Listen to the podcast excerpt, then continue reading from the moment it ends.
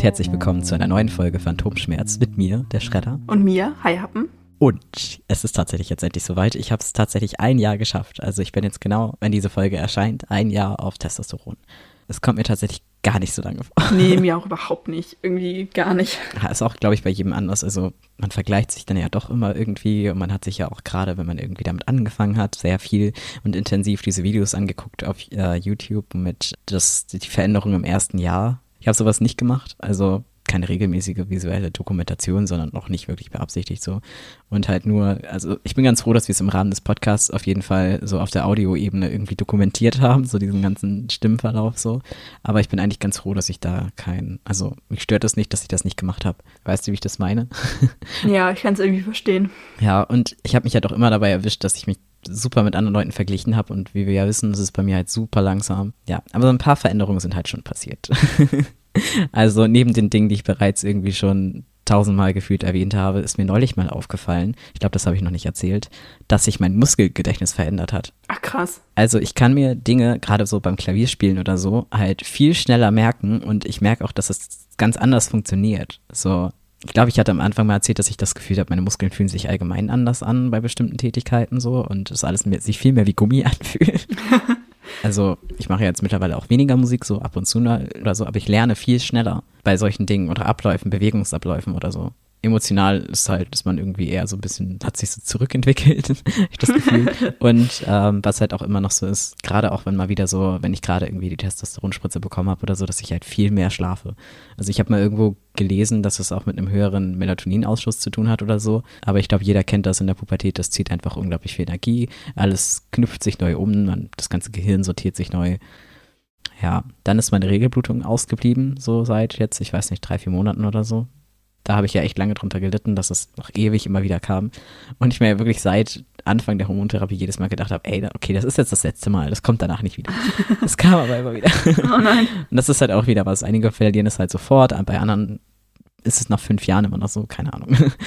Ja, dann Stimme. Ich denke noch, dass sie sich noch weiter verändern wird. Ich habe immer Angst, dass es jetzt aufhört. Also, dass ich jetzt an dem Punkt bin, wo sie so bleibt, wie sie jetzt ist. Oder dass sie wieder hochgeht. Immer wenn ich das Gefühl habe, sie ist ein bisschen höher, das ist ja gerade so, wenn wir morgens aufnehmen, ist die Stimme ein bisschen tiefer. Wenn wir abends aufnehmen, ist sie wieder höher. So. Und ich mhm. habe manchmal Angst, wenn ich dann aufstehe und man merkt ja im Hals das so ein bisschen. Um, ähm, und dieses Gefühl nicht da ist, habe ich immer Angst, dass meine Stimme wieder hochgeht. das ja. ist meine größte Angst.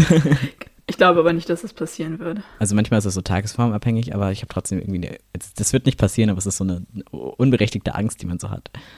Ja, dann habe ich in dem letzten Jahr, glaube ich, so knapp 10 Kilo zugenommen durch die Hormontherapie. Ähm, und mein Kopf und Gesicht hat sich verändert. Also ja, irgendwie, wie beschreibt man das? Ähm, das ist mir aber, das ist mir auch aufgefallen. Also ich finde, deine Gesichtsform hat sich irgendwie ein bisschen verändert. Jan Böhmermann hat so eine, wenn er die Stirn in Falten legt, so eine Falte so zwischen den Augen. Und die habe ich jetzt auch, die hatte ich vorher nicht. Vielleicht werde ich aber auch einfach alt. So. und ich habe das Gefühl, dass die Augenbrauen so ein bisschen weiter nach vorne kommen. So. Und ähm, allgemein sich so ein bisschen, ja, viel verändert. Ich kann es gar nicht so in Worte fassen. Ich glaube, da fehlt mir auch so ein bisschen der Vergleich. Ja, dann halt mehr Körperbehaarung an Stellen, die man nicht braucht. Ich habe das Gefühl, ich habe überall Haare außer an den Armen und im Gesicht. da, wo es sein soll, natürlich nicht. Aha. Und ich habe das tatsächlich ganz, ganz weird. Ähm, nicht so einheitlich, sondern immer so, also zum Beispiel an meinem Bein habe ich halt einfach so Stellen, da ist halt kaum was und an der anderen ist wieder mehr. Es ist halt so, okay, watch. Aber jetzt auch nicht so extrem. Also ich glaube, das ist äh, auch nochmal, wenn man nachher die Hysterektomie macht, ähm, berichten ganz viele, dass es dann erst so richtig losging, was Körperbehaarung anging und auch so Haarausfall und so. Bartwuchs halt auch. Und äh, ich glaube, die Stimme kann sich da auch nochmal ein bisschen verändern, weil jetzt ist es ja immer so, dass ja irgendwie die ganze Zeit noch Östrogen vorhanden ist und der Körper da so gegenarbeitet. Dann ist das halt zum ersten Mal, dass so Testosteron komplett ungehindert durch den Körper fließen kann. Und da tut sich dann auch immer nochmal viel. Ja, kann ich mir vorstellen. Das ist auch der Grund, warum ich mich so ein bisschen ärgere, dass ich die Hysterektomie noch nicht gemacht habe. Weil jetzt alle, ich sehe immer so die, äh, die Berichte, wir haben ja diese äh, WhatsApp-Gruppe mit allen, die sich dort operiert lassen, äh, operieren lassen haben, die dann berichten, wie sich das irgendwie verändert hat oder wie krass das ist, das zum ersten Mal irgendwie so. Und ich denke mir, hm, toll, schön, Neid. Aber das ist allgemein mega praktisch mit dieser WhatsApp-Gruppe, weil man halt wirklich so, wenn irgendwas ist, zum Beispiel mir ist irgendwie ähm, was aufgegangen und das hat extrem geblutet und das hörte nicht auf und dann kann man sich halt in der Gruppe irgendwie Rat suchen und andere kennen das, man hat irgendwie sofort jemanden, der zu jeder Uhrzeit irgendwie da ist, weil halt so viele Leute in dieser Gruppe sind und irgendjemand weiß immer ja. Bescheid oder hatte das schon mal oder so. Das tut richtig gut, dass man da diese Unterstützung hat. Ja, glaube ich. Also connectet euch untereinander. Wie geht's denn deinen Nippeln? Tatsächlich ganz gut. Also wie gesagt, die eine Seite, weil ich es letzte Woche ein bisschen übertrieben habe, da ist halt äh, nach einer TV-Aufzeichnung ist die eine Seite oder währenddessen ist eine Seite aufgerissen. Ah. Die eine Seite ist ja viel besser verheilt als die andere, weil ich ja gestürzt bin. Und ja, die ist dann komplett aufgegangen und hat drei, vier Tage durchgeblutet. Auch nicht wenig. Oh nein. Und äh, das ist jetzt aber wieder zugegangen. Also so von einem Tag auf den anderen, weil ich hatte schon echt Panik so. Hatte dann auch irgendwie so nachgefragt und war so, ja, warte nochmal zwei, drei Tage ab und dann schreibst du nochmal an die Klinik so. Ja, tatsächlich in diesen zwei, drei Tagen hat sich das auf einmal wieder geschlossen. Also so von einem Tag auf den anderen war das wieder zu. Und davor ist es halt gar nicht ja, krass. geil. Ich so, hä? ja, also die eine Seite ist sehr gut, die andere ist so ein bisschen mein Sorgenkind, weil das halt nicht so ganz heilt irgendwie. Hm. Also ich musste ganz ehrlich sagen, es ist Meckern auf hohem Niveau. Ich sehe ja die Vergleiche mit den anderen Leuten so und ich weiß nicht, ob das vielleicht mit diesem äh, mit dieser Stromtherapie, die ich bei meiner Mama gemacht habe für Narbenheilung äh, zu tun hat. Das sieht wirklich auf der einen Seite schon sehr sehr gut aus und auf der anderen ist es halt nicht ganz so gut, aber trotzdem noch besser als so die Ergebnisse von Leuten, die jetzt keine Ahnung zum gleichen Zeitpunkt irgendwie, weißt du, was ich meine? Ja, okay. Also sie sind nicht schwarz oder so. Es ist halt auf der einen Seite, dass sie ein bisschen weiß wird, was mir ein bisschen Sorge macht, aber ich weiß auch nicht warum. Okay. Weird. Ja, aber es scheint wohl normal zu sein. Hm. also das Einzige, was halt jetzt langsam anfängt, ist die Allergie gegen die Pflaster. Hm, scheiße. Das nervt halt extrem. So, das ist immer so schubweise, dass das echt gerade abends halt extrem schlimm ist. Also gerade nach den Pflasterwechseln. Ich muss dann ja immer so eine Stunde, darf ich nichts drauf machen oder soll ich nichts drauf machen, da Luft dran lassen. Ähm, was auch komisch ist, wenn man in der WG wohnt und nicht unbedingt halt rumlaufen möchte. Du darfst ja aber auch nichts mhm. drüber ziehen. Das heißt, ja. ich chill dann immer eine Stunde im Bad. ich lege mich dann immer auf den Boden und höre Podcasts oder so. Oder hänge die ganze Zeit am Handy und versuche krampfhaft dann nirgends gegenzukommen. Man macht sich so zum Affen, ne? ja, und das nervt halt. Ich bin jetzt drei Wochen oder ein bisschen mehr als drei Wochen, keine Ahnung. Also ich muss theoretisch, kann ich jetzt langsam anfangen, äh, die Kompress, also diesen Druckverband mir abzugewöhnen. Aber ich habe das Gefühl, ich weiß nicht, also das ist halt noch offen, so, das ist ja noch nicht richtig verheilt. Ich habe immer die ganze Zeit Angst, Pflaster zu verlieren, wenn ich da jetzt was drüber ziehe, weil die halt auch super schnell abgehen. Ja, glaube ich. Hm. Selbst diese Strips unten, die ja eigentlich fünf Tage halten sollen, die halten nie fünf Tage. Meistens gehen die nach dem ersten Tag schon ab. Und ich denke mir nur so, warum? naja, irgendwas mache ich falsch und deswegen äh, trage ich das Ding jetzt auf jeden Fall noch ein bisschen weiter. Freiwillig. Und sonst gibt es ja tatsächlich nicht viel Neues. Ja, krass. Es ist halt wahnsinnig passi viel passiert in dem letzten Jahr auf Testosteron und auch wahnsinnig viel passiert seit meinem Outing, also den, die letzten drei, vier Jahre so. Und es war definitiv die richtige Entscheidung und die beste Entscheidung meines Lebens, mich zu outen und diese Thera also Hormontherapie zu machen.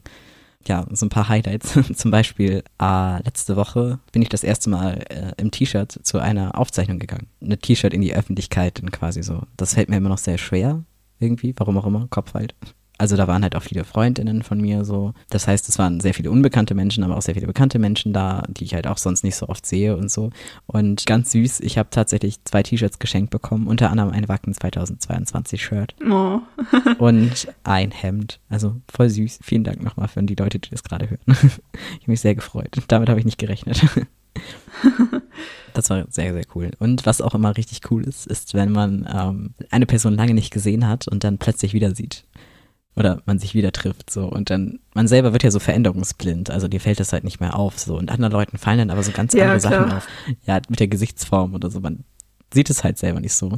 Und ähm, was auch nochmal so ein, so ein Moment war, an den ich mich immer gerne zurückerinnere oder wo ich immer denke, da habe ich mich so gefreut, dass es vielleicht auch einfach, weil es so ein Family-Ding ist. Ähm, als ich bei meinen Eltern nach der Hormontherapie war, hat mein Papa immer gesagt, wenn er nur meine Stimme gehört hat und mich nicht gesehen, dass er immer denkt, dass mein Bruder da ist. Witzig. das hat mich so gefreut. Ja, glaube ich. Und was war bei dir die Woche so los? Ja, also bei mir war nicht ganz so viel los die Woche. Aber eine Sache war tatsächlich, ich hatte letzten Mittwoch wieder praktische Prüfung in Galinik. Im Examen werden wir halt am Ende auch praktisch geprüft, offensichtlich. Und äh, deswegen üben wir das quasi immer so ein bisschen. Und das, äh, also das heißt dann Zeugnispräparate. Das war jetzt die zweite insgesamt. Und irgendwie, ich hatte das Gefühl, es war viel entspannter als das erste Mal. Aber gleichzeitig irgendwie kam es mir auch sehr einfach vor, weil wir haben zwar seit der ersten Prüfung zwar noch ein paar neue Sachen dazu bekommen, so, Ähm, also es gibt halt quasi so einen Pool an ähm, Rezepturen, die halt auch im Examen dann drankommen können. Und wir machen halt einmal alles bis zur Prüfung oder bis zum Examen. Dementsprechend könnte halt nur aus diesem Pool, was wir schon gemacht haben, was drankommen.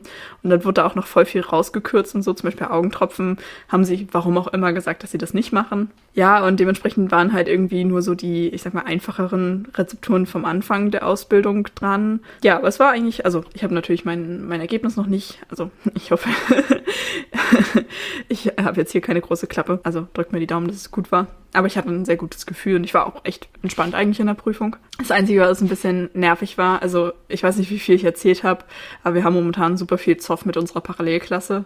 Ähm, weil also im Labor wird sich ja alles geteilt von den vier Klassen. Das heißt, man teilt sich seinen Laborschrank mit den ganzen Materialien und so mit zwei, drei, vier anderen Leuten aus den anderen Klassen. Mhm. Also die Jahrgänge haben halt immer an einem Tag Labor also das heißt, montags hat halt meine Parallelklasse erst Chemiepraktikum und dann wir halt danach. So, und Mittwoch ist es halt umgedreht. Äh, da haben erst wir Galenik und dann haben die nach uns Galenik. So, das heißt, man hat halt, ja, man weiß immer, wer vor einem am Schrank war. Und momentan ist super viel Streit und Zoff, weil, ähm, ja, die nicht so wirklich gründlich sauber machen und es ist halt super nervig, wenn du halt anfangen willst, irgendwas zu machen, musst aber erstmal deine ganzen Sachen abwaschen, weil die Person vor dir das nicht sauber gemacht hat. Mm. Das ist halt, Boah, toll. So sollte das halt einfach nicht sein. Ja. Das heißt, es waren sowieso schon alle irgendwie total aufgekratzt wegen der praktischen Prüfung und dann kamen wir ins Labor und es war halt echt nicht sauber und ähm, so allgemein Laborputzen, das wechselt halt immer von Klasse zu Klasse, sondern ist eine Klasse mal einen Monat, ja, hat halt quasi Putzdienst. Das ist aktuell eine Klasse aus dem höheren Jahrgang und ja, die haben das ein bisschen vernachlässigt. Das heißt, das ganze Labor war halt auch irgendwie staubig so und äh, musst du erstmal super viel sauber machen, bevor du überhaupt anfangen kannst. Das war irgendwie total nervig. Oh, das kann ich mir vorstellen, wie ätzend, ey. Ah, da geht immer so super viel Zeit verloren. Ja, man muss sich immer total zusammenreißen, sich dann in dem Moment da nicht so doll drüber aufzuregen, weil bringt dir dann halt nichts so. Mhm. Und ich weiß halt, ähm, wer aus der Parallelklasse meinen Schrank hat. Und ich habe ihn tatsächlich schon mal angesprochen und war so, hey yo, wäre cool, wenn du dir ein bisschen mehr Mühe geben würdest. So, es hat, ich glaube, zwei Wochen gut geklappt und jetzt halt wieder nicht. Und der Typ ist sowieso total weird und ich habe aber keine Lust, nochmal mit dem zu reden. Ich habe aber auch keine Lust, das einfach so, ja, hinzunehmen. Und es ist irgendwie eine unangenehme Situation. Ich glaub's dir. Ah, Kacke. Genau, und apropos Parallelklasse, äh, das nächste. Ich habe ja erzählt, dass ich Nachhilfe anbieten werde oder dass ich gefragt wurde, ob ich es machen würde. Ja, und das ist jetzt in trockenen Tüchern. Also ich habe auch schon den Arbeitsvertrag bekommen und so. Also das geht dann übernächste Woche, glaube ich, los. Und ich bin super gespannt. Ich hoffe, ich kriege bald eine Liste mit den Leuten, die sich dafür angemeldet haben. Aus meiner Klasse weiß ich natürlich ungefähr, wer das alles machen möchte. So einfach, weil die Leute mir das teilweise erzählt haben, dass sie sich angemeldet haben. Aber von der Parallelklasse kriege ich halt sonst wirklich kaum was mit. Ich habe auch keine Ahnung, wie bei denen so der Leistungsstand ist irgendwie. Ich kenne halt auch die meisten Leute einfach nicht halt maximal so vom Sehen. Ja, und ich bin super gespannt, wie das dann wird, wie viele Leute sich da so anmelden und vor allen Dingen auch, ähm, wie das so wird mit den Leuten aus der Parallelklasse irgendwie. Hm, ich kann deine Bedenken da sehr gut verstehen. Ja, ist halt ein bisschen, bisschen unangenehm, gerade mit diesem, dieser Streitsituation, die so permanent da ist. Ähm, und ja, die kennen ja auch mich nicht so. Und es ist ein bisschen unangenehm, wenn man weiß, dass man auf Leute treffen wird, die einen nicht kennen. So, auch mit Thema Vorurteile, weil die kennen mich ja auch nur vom Sehen. Mhm ja, mal gucken. Na super. Ich wünsche dir auf jeden Fall ganz viel, ganz viel Glück, ganz viel Erfolg und sonst. Danke. Ja, wenn die scheiße sind, schmeiß hin. ja, ich hoffe einfach, dass es aus der Parallelklasse nicht so viele Leute sind und ich dann halt einfach mit den Leuten aus meiner Klasse das machen kann. Das wäre halt super chillig. ja. Thema Wertschätzung, ne? Ich hoffe, dass die das auf die Reihe bekommen. ja, genau.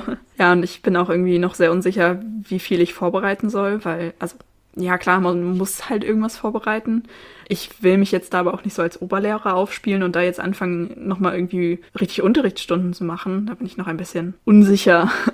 Vor allen Dingen auch, was da von mir erwartet wird. Da kann ich dir weiterhelfen. Mit Unterricht vorbereiten? Denn zufällig habe ich ja sechs Semester Lehramt studiert. Also, ähm, ich würde es tatsächlich so machen, dass du im ersten so eine quasi Kennenlernen-Dings machst, dass du halt einmal so abcheckst oder dass ihr mal so durchgeht, so wo sind Stärken, wo sind Schwächen, woran möchten wir arbeiten dass man erstmal so einen Plan zusammen erstellt. Ja. Hey, ich brauche Hilfe bei den Hausaufgaben Hausaufgaben oder ich brauche Hilfe bei den praktischen Sachen oder keine Ahnung, dass ihr dann irgendwie da einen Fokus rausfindet und dann explizit daran arbeitet. Ja, okay, das klingt gut. Danke für den Tipp. gerne, gerne. ja, und dann habe ich äh, noch ein kleines Update, was ich gerne mit reinbringen würde. Du hattest es vorhin ja einmal ganz kurz angeschnitten, Thema Menstruation. Das Problem hast du jetzt nicht mehr. da bin ich ein bisschen neidisch. Ich hatte ja vor einer ganzen Weile schon mal davon erzählt, dass ich mir Periodenunterwäsche gekauft habe. Und ähm, ich habe die jetzt ja eine Weile im Gebrauch und ich habe mir auch vor einer Weile noch mehr gekauft. Also ich hatte erstmal so testweise mit einer angefangen, weil die ja relativ teuer sind. Ja, und ich dachte, ich berichte noch mal so ein bisschen, nachdem ich jetzt mehr Erfahrung damit gemacht habe. Und ich muss sagen, ich bin immer noch genauso begeistert wie am Anfang. Es ist halt einfach für mich so viel mehr Komfort und ja, es ist einfach super entspannt damit. Und vor allen Dingen, ich habe jetzt also ich hatte jetzt gerade wieder meine Tage und äh, vor allen Dingen auch irgendwie komischerweise super doll oder für meine Verhältnisse doller als sonst. Dementsprechend, also das war jetzt so einmal der, der Härtetest. Und ich habe in der ganzen Zeit keine We Wegwerfartikel gebraucht oder benutzt oder sonst irgendwas. Also ich bin einmal komplett müllfrei durch meine Periode gekommen. Das hat mich einfach richtig glücklich gemacht. Weil das war ja so der Hauptgrund, warum ich überhaupt das ausprobiert habe, weil mich halt dieser ganze Müll daran sehr gestört hat und ich halt dachte, okay, wenn man es vermeiden kann, hey, einfach mal ausprobieren. Ja, und es hat tatsächlich funktioniert. Also ich habe jetzt drei Hosen, die ich halt dann tragen kann im Wechsel. Passt so ganz gut. Ich glaube, mehr bräuchte man nicht zwangsläufig, wäre vielleicht praktisch. Weiß ich nicht, kommt, glaube ich, so ein bisschen drauf an, wie doll man auch immer so seine Tage hat. Ich muss gestehen, der einzige Nachteil, ähm, den ich jetzt so gemerkt habe, ist das mit dem Waschen, weil man die halt, ja, dann immer waschen muss in der Waschmaschine, so. Und das ist ja, teilweise ein bisschen schwierig, weil bei uns natürlich nicht jeden Tag die Waschmaschine läuft. Mhm. Man will ja dann aber die benutzten Hosen nicht so lange rumliegen lassen, weil es halt auch einfach unhygienisch ist. Und dann kratzt man so noch irgendwelche Sachen zusammen, die man noch hat, die man waschen kann. Und dann läuft halt irgendwie jeden Tag so einmal halb leer die Waschmaschine. Das ist, das fand ich jetzt echt ein bisschen schwierig, aber da muss man vielleicht einfach noch mal ein bisschen an der Strategie arbeiten. Das wird sich, denke ich, mit der Zeit auch noch ein bisschen einpendeln. Stimmt, darüber habe ich noch gar nicht nachgedacht. Hm. Ja, aber insgesamt ist es ja schon mal ein Step in die richtige Richtung. Ja, also man könnte das jetzt bestimmt ausrechnen, äh, weil ich meine, die Waschmaschine laufen zu lassen kostet ja auch Energie und so, aber mir ging es ja hauptsächlich um die Müllvermeidung und da habe ich auf jeden Fall einen riesen Fortschritt gemacht. Ja, und Dreckwasser ist ja nochmal was anderes als Plastik, was halt e-, ewig bleibt, so, weißt du? Ja, das auf jeden Fall. Und wie gesagt, das ist halt auch einfach für mich persönlich super viel Komfort, weil ich das einfach ein sehr angenehmes Tragegefühl finde und mich damit super sicher fühle, so, weißt halt, okay, ich bin jetzt irgendwie den ganzen Tag unterwegs. Ja, ich ziehe halt dann morgens einfach eine von den Hosen an und muss mir dann den restlichen Tag keinen Kopf mehr machen. Ja, und auch nicht so dieses typische, oh, dann muss ich gucken, dass ich halt dann irgendwie was dabei habe und dann muss ich zwischendurch irgendwie vielleicht auf fremde Toiletten und da irgendwie einen Tampon wechseln oder so. Das entfällt bei mir jetzt alles und das empfinde ich als sehr, sehr, sehr, sehr großen Vorteil. Ist dir das schon mal passiert, dass irgendwas daneben gegangen ist oder so oder irgendwas dann doch ausgelaufen oder so? Nee, bis jetzt noch gar nicht auch nachts nicht alles, alles richtig gut. Also es ist halt, ich habe jetzt ein paar verschiedene Hosen, die halt dann auch verschiedene, ich sag mal, Saugkraft haben und auch so ein bisschen anders äh, genäht sind. Die haben aber alle das quasi dieses, also das sind ja so mehrere Schichten von verschiedenen Materialien, die so übereinander sind. Und diese saugfähige Schicht quasi, das geht halt bei allen drei Hosen ähm, wirklich bis oben zum Bund hinten, also dass das so quasi um Po einmal rumgeht. Und damit hat man halt dann auch nachts super guten Schutz. Das finde ich sehr, sehr angenehm richtig cool. So genial, dass es sowas gibt. Ja, es ist echt mega die gute Erfindung. Ich hoffe, dass sie es lange hält. Also das wird dann natürlich das nächste sein, dass man gucken muss, ähm, wie lange funktionieren die so gut. Mhm. Ja, ich bin gespannt. ich finde es auf jeden Fall richtig gut, dass es dazu nachhaltige Lösung gibt oder einen nachhaltigen Ansatz. Vermeidet halt auch, dass man in den Supermarkt gehen muss und sowas und sich Hygieneartikel kaufen muss oder so. Das finde ich halt auch irgendwie genderfreundlicher auch gleichzeitig. Und halt der große Aspekt nachhaltig, wie wir ja auch schon erfahren haben. Und Thema Nachhaltigkeit dachte ich, ich komme mal wieder zu einer Rubrik, weil gerade in der Film-, TV- und Medienbranche ist da eine sehr schlechte Umweltbilanz. Das ist ja mittlerweile jedem bekannt, so allein, also wie viel Strom für so einen Scheinwerfer drauf geht und sowas und wie viel Müll produziert wird, ist echt erschreckend. Das habe ich jetzt halt aus so einem Studium mal so mitbekommen. Deswegen ist seit einigen Jahren das Thema Green Filming relevant und da kommen wir zum heutigen Thema. Herzlich willkommen zu Der Schredder erklärt Filmberufe. Äh, heute geht es um den Green Consultant. Der Green Consultant ist eine beauftragte Person, die darauf achtet, dass halt nachhaltig und umweltfreundlich gedreht wird. Das ist wichtig für mittlerweile die Filmförderung. Also die setzen es mittlerweile voraus, dass jemand, der eine Ausbildung oder Weiterbildung zum Green Consultant gemacht hat, am Set ist. Und du dann bekommst halt Förderung. Und das ist kein richtiger Ausbildungsberuf, sondern eher eine Art Weiterbildung. Man kann das nicht einfach irgendwie selbst lernen oder so oder sich selbst dafür ernennen, sondern man braucht halt wirklich eine äh, Zertifizierung. Also das ist eine mehrteilige Schulung, äh, wo man auch eine Abschlussprüfung ablegen muss und so ein Projekt machen und so.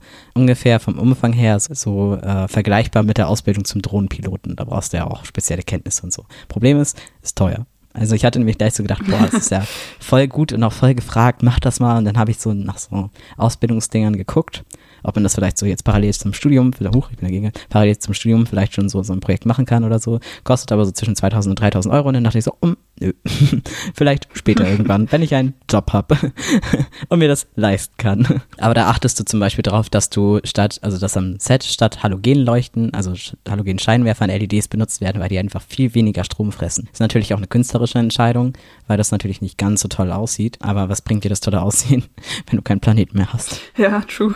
Ja, oder dass zum Beispiel äh, eigene Tassen mitgebracht werden und halt keine Plastikbecher benutzt werden und halt weniger Müll dadurch entsteht oder halt gar kein Plastikbesteck, sondern halt echtes dann einfach nehmen. Und es gibt dann zum Beispiel auch so, äh, dass man sich jetzt, also wir hatten dann im Studium gelernt, dass man sich zum Beispiel auch mit einfach mit ganz vielen Sponsoren auseinandersetzen soll, die zum Beispiel Feldflaschen oder sowas herstellen, dass halt jeder so eine Feldflasche bekommt und dann einfach sich Wasser auffüllen kann und keine Plastikflaschen oder so. Und das sind dann so Sachen, die gibst du dann halt an und dann kriegst du halt die Förderung. ist halt mittlerweile recht gut. Ich finde es richtig gut, dass da halt darauf geachtet wird. Finde es aber schade, dass die Ausbildung dafür so teuer ist. Weil ich finde, das sollte etwas sein oder das ist ein Thema, womit man sich nicht bereichern sollte, sondern das am besten jeder ablegen sollte. Weißt du, was ich meine? Ja, auf jeden Fall. Also, dass irgendwie jeder sich so, ein, so eine Weiterbildung irgendwie leisten können sollte. Naja, apropos Weiterbildung.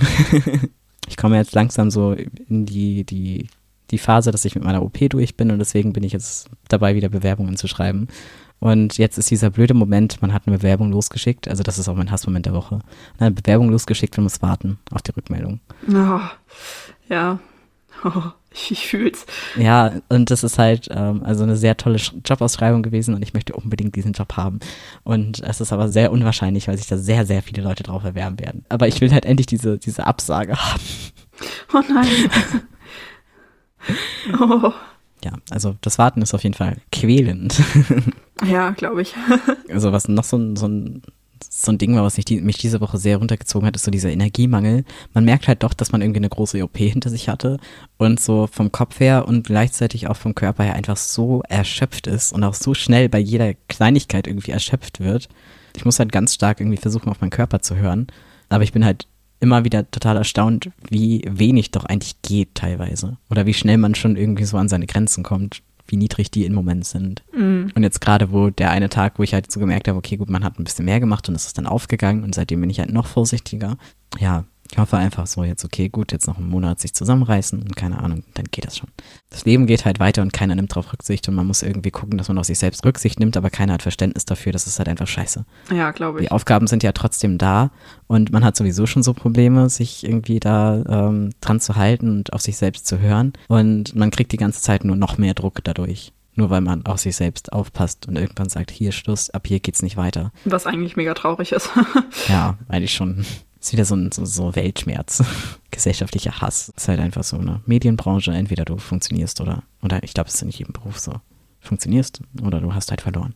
Naja. Ja. Hm. Ja. Hattest du denn eine Erkenntnis der Woche? Tatsächlich ja. Also nur eine kurze, eine kleine, relativ unwichtig, aber die fand ich halt so, oh.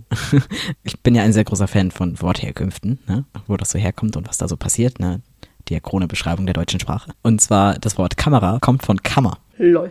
Und zwar genauer von der Kamera Obscura. Das ist eine Kammer, die komplett abgedunkelt ist mit einem Loch in der Wand und dann ganz klein und da fällt das Licht ein. Das kennt man vielleicht irgendwie so aus dem Physikunterricht. Und auf der anderen Seite wird es halt gespiegelt und an die Wand projiziert. Und daher kommt das Wort Kamera. Also ich werde das nochmal im Begleitmaterial hochladen, also so ein Bild davon. Im Audiomedium doch recht schwer zu beschreiben. ja, damit man sich da was drunter vorstellen kann. Allgemein, bei unserem Personalgespräch neulich äh, in Folge 50 hatte ich mir vorgenommen, dass ich mal Werbung mache für den Instagram-Kanal und Patreon. Ich habe es seitdem nicht einmal gemacht, deswegen an dieser Stelle, bevor ich es wieder vergesse, äh, wir haben auch Patreon, ist der gleiche Name, also Phantomschmerz Podcast, unterstützt uns da gerne, wenn ihr wollt, da gibt es zusätzliche Inhalte und auch ein paar von meinen Studienfilmen und ja, so ab und an mal eine Bonusfolge oder Abschnitt oder so. Und auf Instagram könnt ihr uns auch folgen, da posten wir ab und an mal was. Werbung kann ich nicht. Nachtrag zu deiner Erkenntnis, Fun Fact. Kamera heißt auf Italienisch Zimmer. Oh. Nur so nebenbei. das wusste ich nicht. Das ist auch interessant. Witzig. ah ja. Und bei dir noch so, was steht heute noch so an oder die Woche so an? Ähm, ich habe tatsächlich nächste Woche frei. Ähm, also heute steht nicht mehr so viel an, vielleicht noch ein bisschen Hausaufgaben. Ja, ich habe nächste Woche frei. Ähm, also schulfrei, muss Montag und Freitag aber trotzdem arbeiten, aber trotzdem ein paar Tage frei und ähm, ich wollte zu meinen Eltern fahren, ein bisschen Urlaub machen. Das wird, glaube ich, recht entspannt. Ach, schön. Wird auch mal gut. Brauchst du auch dringend. Ja, also vielleicht traue ich mich irgendwann später im Podcast dann ein bisschen ausführlicher drüber zu reden. Ähm, aber ja, bei mir ist halt momentan sehr viel los. Ähm, und deswegen ist es, glaube ich, ganz gut, wenn ich jetzt mal ein paar Tage rauskomme und mich mal ein paar Tage erholen kann. Genieß das. ja, werde ich. was ist denn deine Dauerschleife der Woche? Ich habe mal einen kleinen Oldie ausgepackt, ein Lied, was mich schon sehr lange begleitet. Uh, Wonderful Life von Hertz. Oh, Hertz war mein erstes Konzert 2014. Passt so gar nicht in die Playlist, aber hey. aber ich, ich liebe dieses Lied einfach und es begleitet mich schon so lange und deswegen dachte ich, das muss auch mit in die Playlist. Das ist süß. Oh. Was ist deine Dauerschleife? Uh, meine Dauerschleife der Woche ist Aerials von uh, System of a Down. Kenne ich nicht. das haben wir früher tatsächlich mit der Band gecovert, als ich noch in, in Wahl steht mit The Longest Journey. Ich weiß nicht, wir hatten jahrelang keinen Bandnamen. da äh, haben wir unter anderem ähm, viel gecovert so und ähm, da ganz viel auch System of a Down gespielt und unter anderem dieses Ja, cool. Deswegen mochte ich das immer ganz gerne. Aber das Miese an diesem Song ist, dass er halt, ich glaube, in C gespielt wird. Also man muss halt runtertunen und ähm, das Problem ist halt, dass es halt aufwendig ist und deswegen habe ich diese Songs nie geübt. Aber es war immer, also es ist fett, wenn man es spielt und so, aber so, das sind so diese Songs, die man dann nachher zu Hause, wenn man alleine spielt, nicht mehr übt oder nicht mehr spielt oder nicht mehr mit Musik begleitet spielt, weil es halt einfach nervig ist, jedes Mal runter zu tunen. Ähm, an dieser Stelle möchte ich äh, noch eine kleine Empfehlung aussprechen oder eine, ja doch, doch eine Empfehlung. Ich habe neulich einen sehr witzigen Film äh, gesehen, den hat mein Freund mir vorgeschlagen und haben wir den zusammen geguckt. Und ich fand den Film einfach irgendwie, also es war ein unterhaltsamer Film so, und aber gerade für alle Leute so aus dem Metal-Bereich ist das, glaube ich, einfach sehr witzig, weil man da Teile sehr gut irgendwie nachvollziehen kann. Und es ist halt einfach eine super niedliche Geschichte und vor allen Dingen auch eine sehr, ähm, wie sagt man das, antiklimaktische Geschichte. Ja, es ist nicht so, nicht so diese klassische Story, so. Es passieren Sachen, wo man sich so denkt, hm, damit hatte ich jetzt irgendwie nicht gerechnet. Und zwar ist das der Film Metal Lords. Ist tatsächlich relativ neu. Und ja, kann ich sehr empfehlen. Alle, gerade so alle Metalheads. Das war ein sehr unterhaltsamer Film, sehr niedlich. Falls jemand noch eine Filmempfehlung braucht. Oh, schön. Die habe ich tatsächlich auch noch nicht gesehen. Also es gibt jetzt so ein paar typische Metal-Filme, die man so mal gesehen hat. Ja. Es gibt einen, es ist Lords of Chaos. Ich weiß gar nicht so genau. Ich habe immer sehr gerne Filme über die Black Metal-Szene gesehen oder so Dokumentationen oder so. Und es gibt einen Film über die Band Mayhem und der ist auch richtig krass. Also das ist so alles immer sehr, also nicht so nicht so positiv, sondern auch eher so ein bisschen negativ, auch wie sie so in die rechte Richtung abrutschen und so. Aber es erzählt es ganz spannend, so diese, wie es dann am Anfang eigentlich angefangen hat und wie es dann halt so richtig bergab ging. Also so diese Erfolgskurve und dann die letzte halbe Stunde ist einfach nur noch extrem bedrückend. Oder auch zum Beispiel, es gibt den, äh, ich weiß nicht, ob du den kennst, den fand ich damals total krass. Ich glaube, wenn man gerade irgendwie so alleine auf dem Dorf ist oder so und so der einzige Metalhead irgendwie in der Nähe, dann kennt man vielleicht den Film Metalhead. Spannender Name. so. Das geht um äh, Hera, die irgendwie in einem norwegischen Dorf lebt, ohne viele andere Menschen. Und also die haben da irgendwie so einen Bauernhof und der große Bruder ähm, ist Metalhead und spielt auch Gitarre und keine Ahnung was und der stirbt am Anfang des Films. Und sie verarbeitet ihr Trauma, indem sie dann halt auch anfängt, Metal zu hören und so und ihre Leidenschaft da irgendwie in die Richtung bringt und so. Und ja, dann entwickelt sich halt einiges. Ich möchte nicht spoilern, aber es ist auf jeden Fall auch ein sehr, sehr krasser Film, weil man auch einfach so da dieses Dinge verarbeiten über Musik mitbekommt und so. Und das halt auch nochmal dieses Alleinsein durch Metal irgendwie ganz cool darstellt. Und halt dann wieder andere Leute finden und so. Naja, also das sind aber eher so negative, also nicht negative, sondern das sind Dramen, keine Comedy-Filme. Ich glaube, es gibt auch sehr viele Trash-Filme, so rund um Metal. Ja, also den Film, den ich meinte, das ist ja Comedy, aber ich fand es nicht trashig. Also ich fand den Film sehr gut. Also ist natürlich meine persönliche Meinung, aber ähm, ich fand ihn sehr witzig. Ich habe sehr herzhaft gelacht und kann das wirklich sehr empfehlen. Das ist nice, ja. Ich finde es immer so ein bisschen, klar, es ist Klischee und so. Ne? Aber manchmal nervt mich dieses Klischee in Filmen mit dem Metalheads immer so ein bisschen. Ja, äh, ja, kann ich verstehen. Fand ich aber bei dem Film gar nicht so doll. Also, Okay. ja klar werden Klischees bedient. In jedem Film werden irgendwie Klischees bedient. Aber ähm, ich fand es war irgendwie auf eine, auf eine charmante Art und Weise. Man spielt ja auch gerne mit Klischees. Das ist ja auch ein Ding der Szene. So, es ist Ja. Wenn da jemand schreibt, ich, äh, schreit, ich töte deine Mutter, dann tötet er nicht wirklich deine Mutter, sondern spielt ein Klischee, weil alle mal denken, Metalheads würden so aggressiv sein. Ja, man kennt's. Man kennt's. Und manchmal ist es ja auch was, womit man selber gerne spielt mit diesem Klischee. Aber es gibt halt so, so Filme, da ist es halt echt so. Äh, mir fällt gerade kein Beispiel ein, außer ist es bei Scott Pilgrim? Ich weiß es nicht so genau. Auf jeden Fall, da, es gibt so viele richtig bescheuerte Trash-Filme, die halt so. Oh, Scott Pilgrim war so witzig. Es tut mir leid, ich fand den Film so witzig. Die Veganer Polizei. Oh, der Film war so trashig, aber so lustig. Dann geben wir euch noch ein paar Filmempfehlungen mit auf den Weg, was da, ja, spontan. ja. Ja, ähm, und, und dann würde ich sagen, wir tauchen ab. und bis zum nächsten Mal. Bye. Phantomschmerz. Tschüss. Tschüss.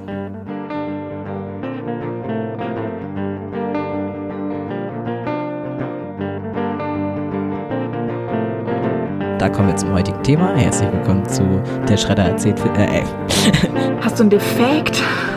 naja. ähm, warte, wo war ich? Äh, warte. Äh, warte. Also soll ich jetzt erst aus der Schule erzählen oder? Ja, ne? Und dann machen wir nachher Ja. nochmal den Schlenker zurück. Okay. Warte. Ähm, ja. Äh, Äh, soll ich einfach weitermachen oder? ja. oder soll ich eine Übergangsfrage stellen oder so? Nee, ich, ich weiß. Ich weiß was.